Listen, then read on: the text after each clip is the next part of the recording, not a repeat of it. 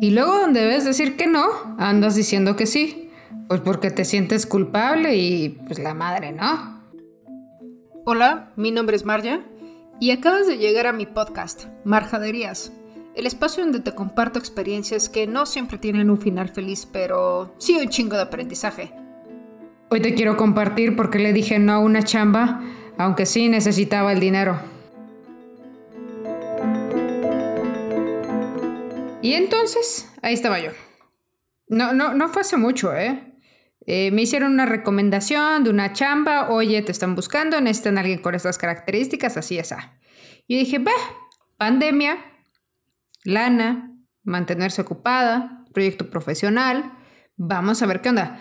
No, no, no voy a quemar el lugar donde fue la entrevista, pues porque pues, este, este no, es, no, es, el, no es el objetivo, pero sí prácticamente yo le tenía que decir a la gente qué pensar, qué hacer de discursos y defender causas y cosas que en mi muy particular punto de vista y opinión, pues yo no estaba a favor.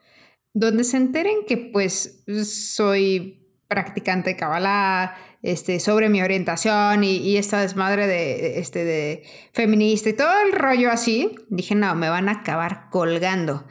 Entonces, básicamente, gracias a Dios, no me buscaron porque nuestros horarios no empataban, porque yo andaba full y, este, y los horarios que a mí me quedaban como disponibles dijeron, pues sabes que no, necesitamos a alguien pues más 24 horas, ¿no?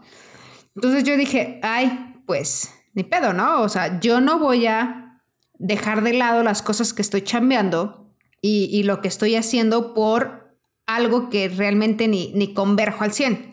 Pero una vez en mi vida que trabajé dos años para una productora de cine, como haciendo pues entre servicio social y cuando acabé el servicio era como pues trabajar directamente y, era como pues como si siguiera yo haciendo el servicio social sin, sin una paga, ¿no?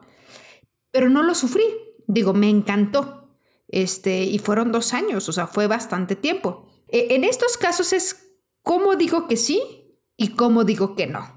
Y, en esto del decir sí o decir no, pues nos pasa desde la chamba hasta las fiestas, eh, las relaciones con amigos, las relaciones con una pareja, o hasta un compromiso, una petición o un préstamo, cuando te piden lana prestada y tú así como chale, o sea, sí está sufriendo esta persona, pero si le presto la lana yo me voy a pues desequilibrar, pero pues también hay que ser compartidos y no hay que ser egoístas y la madre, y empiezas como en este mar de pinches caos que pues no sabes en qué momento ya estás metido hasta las manitas en algo que no querías estar.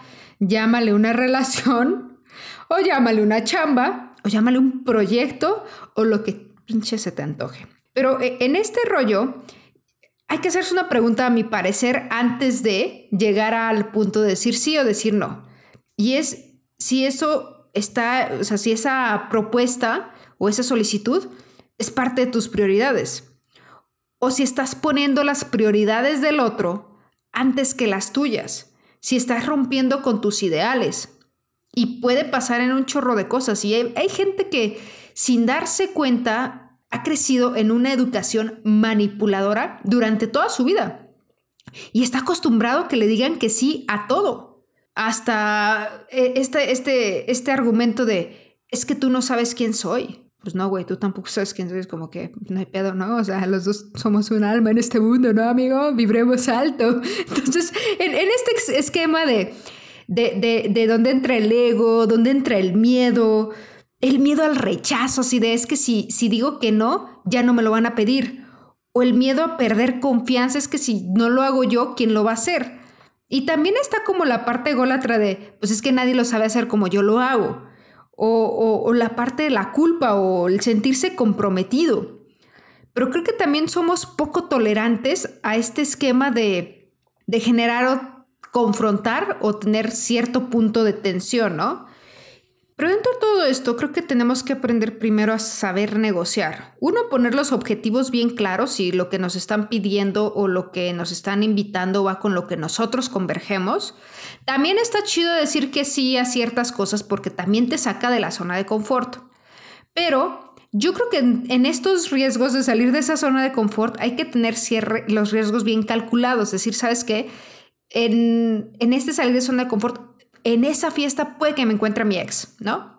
puede que me encuentre otra persona. Y sí estoy listo ya para lidiar con, con este rollo, ¿no? No estoy listo para lidiar con este esquema. Y, y, en este, a lo mejor puede ser hasta una cuestión física, ¿no? Así de tu operación de la nariz y que te digan, ¿sabes qué? Pues este, oye, ¿te operaste? ¿Cómo estuvo? O sea, cuéntamelo todo. Y así de, no, no quiero, no quiero arriesgarme que me estén preguntando porque no me siento cómoda con el tema ni con estar compartiéndolo, ¿no?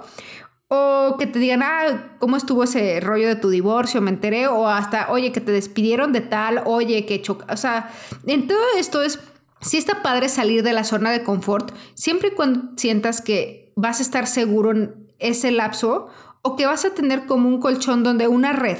Al final del día todos nos podemos caer, pero hay que tejer ciertas redes de seguridad y tener como estos riesgos medidos. Está bien chido confrontar los miedos, está bien chido tener como negociaciones y confrontar con, con estos no y saber negociar, pero también pues sin, sin exponerse a que uno acabe completamente poteado, ¿no? Y, y, en este rollo entra la parte de la intuición, de lo que te vibra, de tu tercer ojo, o también la parte que tú estás sintiendo algo y dices, ah, chale, como que no creo que las probabilidades de que esto suceda son 1 a 10, 10 a 10, etcétera, ¿no? Entonces es como, también uno tiene que estar como midiendo hasta dónde sí y hasta dónde no. Yo recuerdo perfectamente esta entrevista y, y dije, pues no voy a decir que no, porque han sido como muy educados y no tengo la manera polite de decir que no, no la encontré. Y además me interesa saber qué es lo que piden o qué es lo que quieren hacer, ¿no? O sea, quiero conocer como el contexto. O sea, yo iba también como por ese ruido del chisme picosón. Y, y por otro lado, era la parte de, pues yo me siento comprometida porque yo sí a mis cuates les dije, oigan, estoy buscando una chamba así, así, esa. Y si me recomendaron y si tenía como esa referencia, pues pues yo también lo pedí. Entonces me voy a asumir esta responsabilidad y pues voy a ir a ver.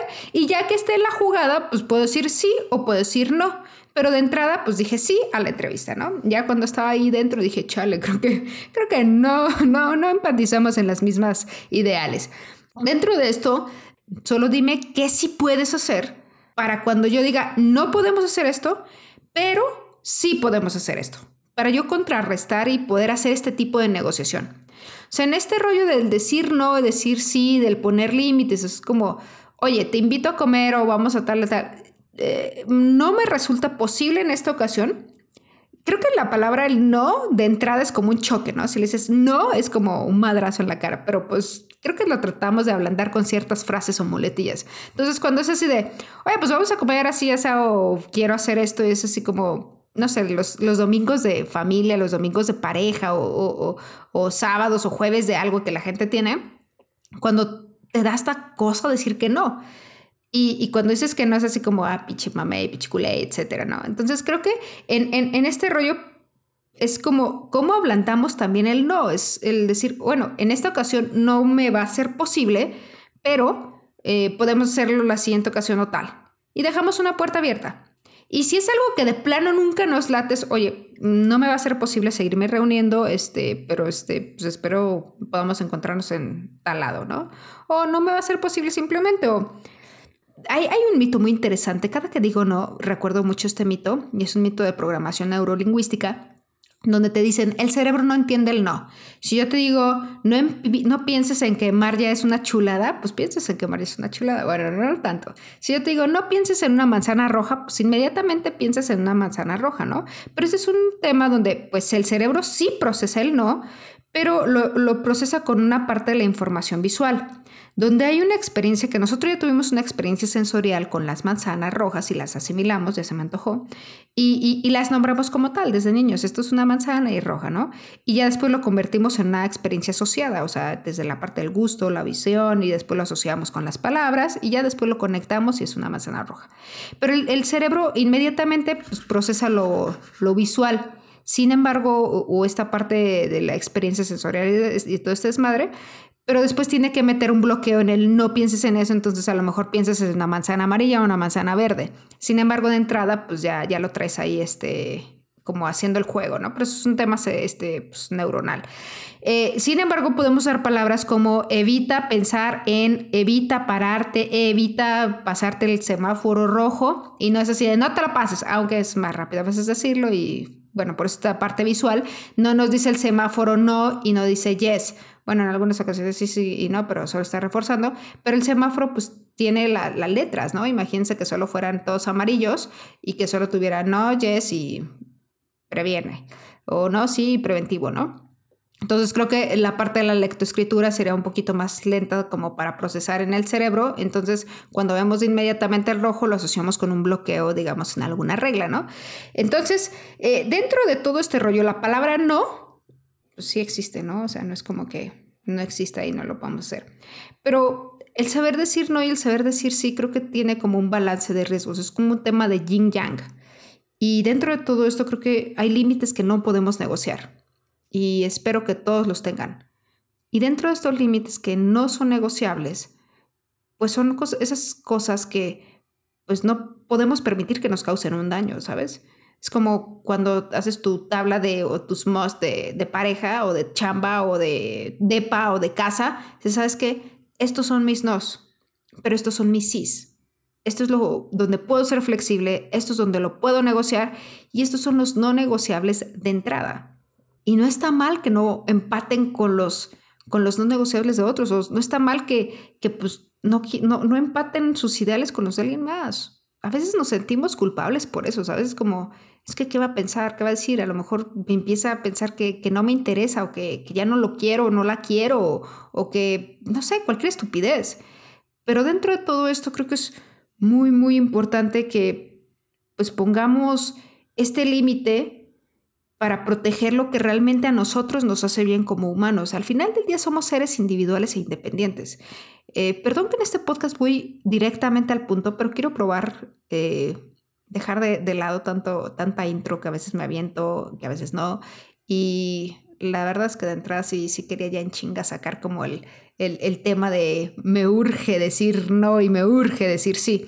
Y dentro de todo esto, creo que pues el decir sí nos ayuda a darnos también nuevas oportunidades. Pero ¿con quién te vas a dar las oportunidades o con qué te vas a dar las nuevas oportunidades? Es un tema muy sencillo, pero al mismo tiempo creo que podemos profundizar muchísimo me gustaría mucho, como me han estado escribiendo, mandando sus mensajes, compartiendo sus historias. La verdad agradezco mucho que sigan compartiendo sus historias en su Instagram o compartiendo por redes sociales en Facebook, porque a mí me ayuda muchísimo a seguir creciendo, a seguir, digamos, esforzándome para dar un mejor contenido y ser más concreta en ciertas cosas y que podamos este, interactuar de verdad, soy muy agradecido con todo este rollo y siempre se los digo y siempre se los diré y cada que los vea se los voy a seguir agradeciendo. Pero regresando al tema, hay experiencias que de verdad yo pude haber dicho que no y no lo hice. A lo mejor desde probar una droga por primera vez, el no haber tenido una relación o retomar ciertos este, pues, hábitos, el, el saber decir no creo que también se puede volver un hábito de, de controlarnos y de fortalecer nuestra este, autoestima y, y poner este rollo de nuestras barreras que nos ayudan a protegernos y seguir creciendo. Dentro del sí podemos aprender también a saber dónde podemos impulsarnos y salir de nuestra zona de confort. Pero creo que a veces perdemos tanto tiempo que no deberíamos en cosas que debimos haber dicho que no y todo por complacer a algo o a alguien. Y pues no está chido. Y no les digo que pues, renuncie a su chamba o cosas así. O sea, no, tampoco tenemos que irnos tan extremistas, pero pues sí hagan una charla en donde no quieren estar. Y si las personas permiten hacer esa charla, sean jefes, amigos, familia, qué padre. Y si no lo permiten, pues están en lo correcto al querer poner ese límite. Entonces, aprendan a negociar o aprendamos a negociar sin ponernos en riesgo y sin lastimar al otro sin sentirnos como culpables. Al final del día nosotros no somos responsables de cómo piensa el otro, cómo vive el otro y de todo lo que hace. Si tienen hijos, pues igual y es otro rollo, también depende de la edad, pero aún así somos seres independientes e individuales y está libre albedrío. Y en este saber decir sí, saber no decir no y ser flexibles entre ciertas cosas, creo que es encontrar un balance. No todo es blanco, no todo es negro, hay áreas grises, y también hay un arco iris al final, amigos. Entonces, ah, creo que esa es como la parte de que podemos reflexionar. Dónde decir sí, dónde decir no y cómo saber negociarlo, cómo saber balancearlo. En fin, Por esta ocasión llegamos al final del podcast. Es muy breve creo que en este momento, pero al mismo tiempo trae su, trae su ondita, ¿no? Les mando un abrazote, cuiden su chorro, por favor, síganse cuidando, sigan cuidando a su familia eh, y pues espero verlos el siguiente lunes. Y gracias por seguir compartiendo porque es la única forma que podremos educarnos el compartir conocimientos, ¿no? Y compararlos y debatirlos. Y no solo lo que yo les estoy brindando aquí, sino en todas partes. Cuídense, los quiero. Chao.